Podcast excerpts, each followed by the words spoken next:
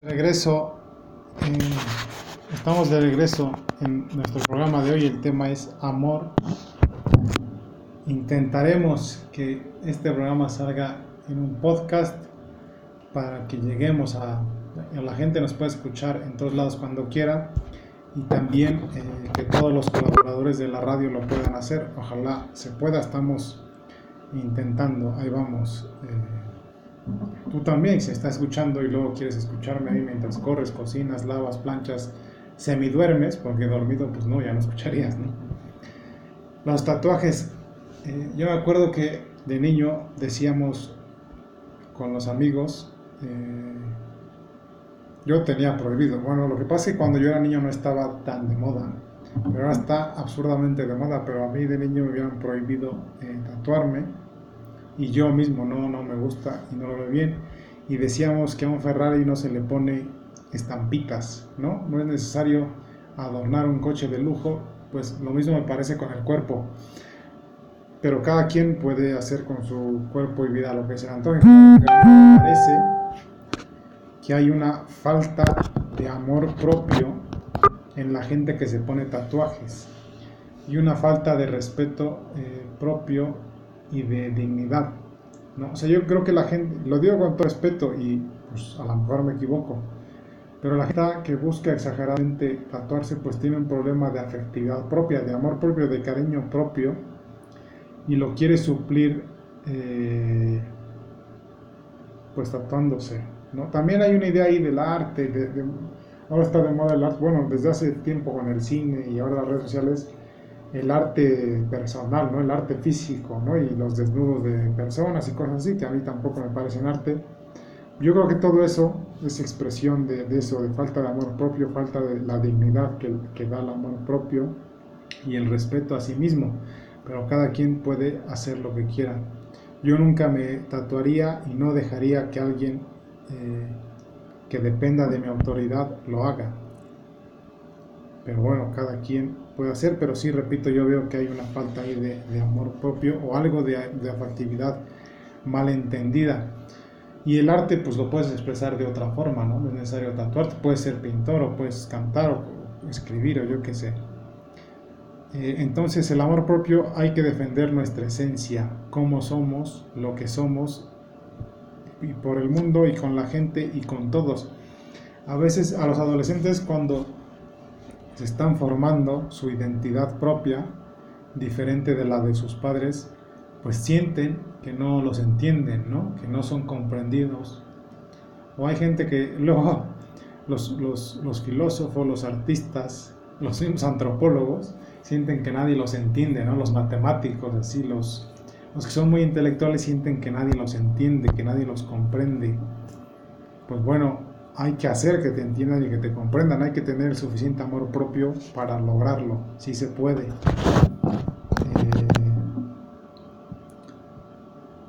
hay que exigirle a una pareja que te, respete, te ame y te quiera como eres. Claro, hay que, por ejemplo, pues yo supongo que, eh, le gustará, nos gustará que se, que se cuide, ¿no? el papá de, Cruz Gómez,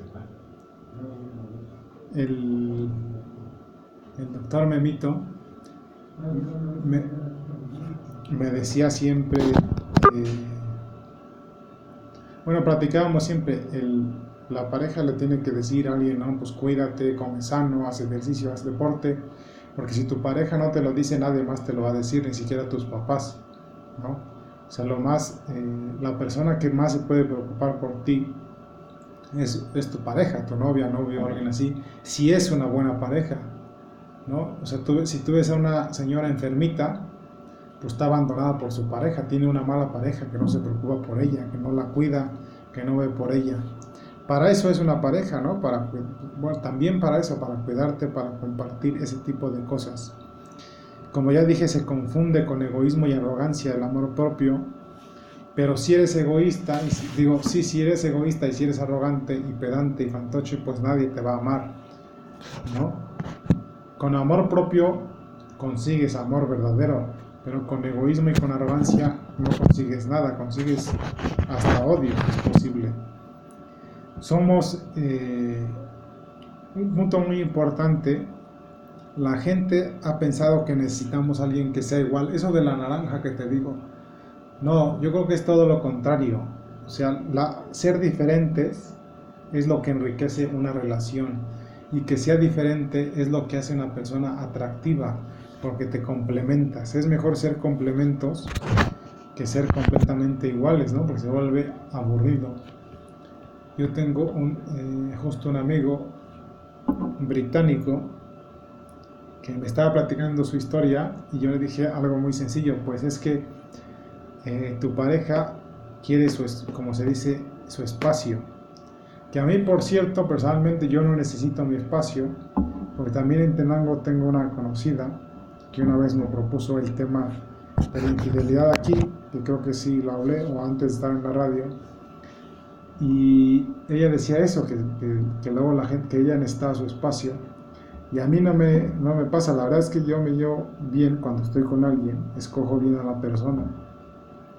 Y puedo estar todo el tiempo con ella, pero yo entiendo que hay gente que no es así. Y te digo, tengo este amigo británico que me decía su problema, pero él no entendía que, y llegamos a la conclusión, me lo estaba platicando, de que eso, que su pareja necesita un espacio, no estar todo el tiempo juntos. Y es que ahora con la pandemia, pues encerrados, eh, ya no hay espacio, ¿no? En las oficinas, yo estoy en una oficina chica y ya estoy, ya, ya está hartando que todo el tiempo estar encerrado este, con la gente, o sea, es un espacio pequeño para tantos, ya necesitamos expandernos. Ahora a ver si cuando ya esté toda la gente fuera tenemos la oportunidad. Pero sí, eh, el uso de espacios también puede dañar una relación, ¿no?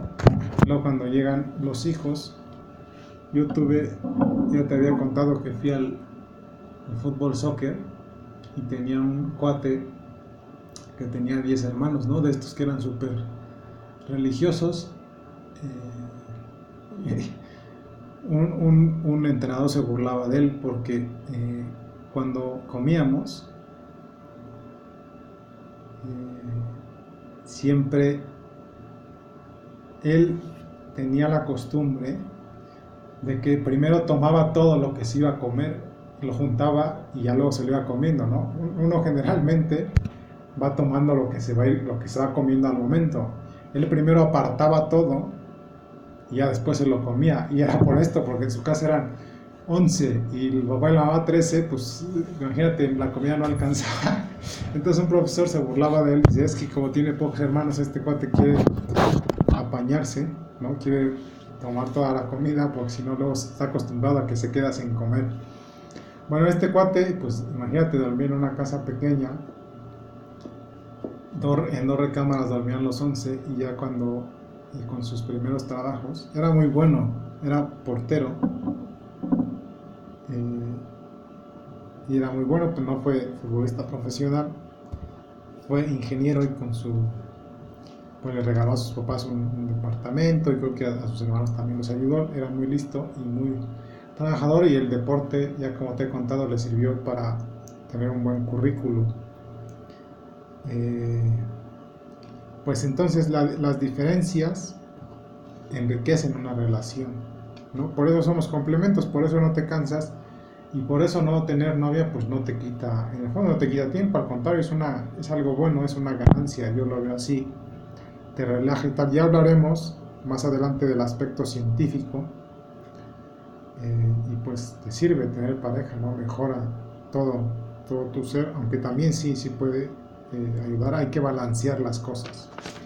O sea, tú, si tú necesitas tu espacio, necesitas tu tiempo y todo eso, pues habla a tu pareja, cada pareja es distinta. Eh, los gringos, y bueno, lo que pasa es que todo lo que se ve en la televisión mexicana y todo eso es gringo, ¿no?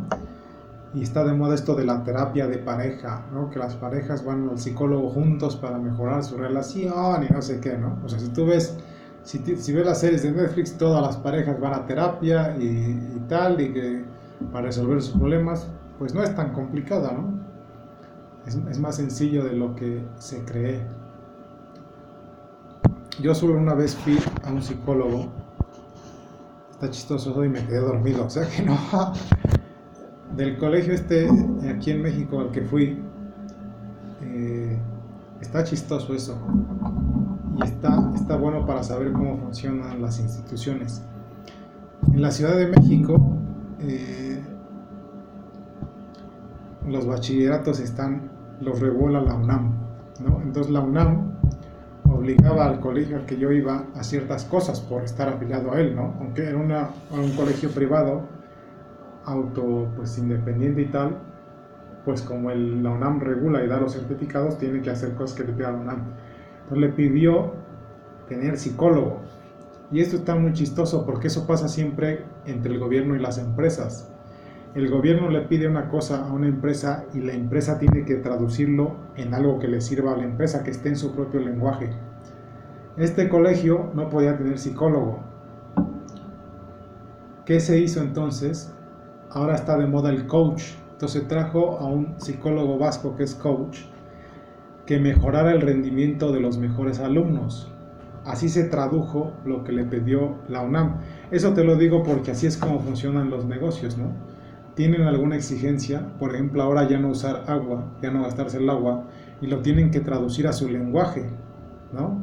A lo mejor Coca-Cola tiene un problema y el gobierno le exige algo y tiene que traducirlo en su propio lenguaje y hacerlo en productos que son Coca-Cola, ¿no? Coca-Cola no hace aviones, si hay un problema en el aire, pues no va a poder hacer un avión que lo resuelva, tiene que hacerlo haciendo lo que ella hace, que es refrescos. Entonces este, este colegio no podía tener psicólogo porque no estaba en su origen y en su esencia. Lo que se hizo fue tener un coach que dio un curso a los mejores alumnos. Yo estaba entre ellos. Y fue una sesión de una vez, ¿no? Pero te digo, me quedé dormido. Fue para mejorar el rendimiento, no me ayudó nada. Pero este cuate era muy buen tipo. No me acuerdo cómo se llama. Es vasco.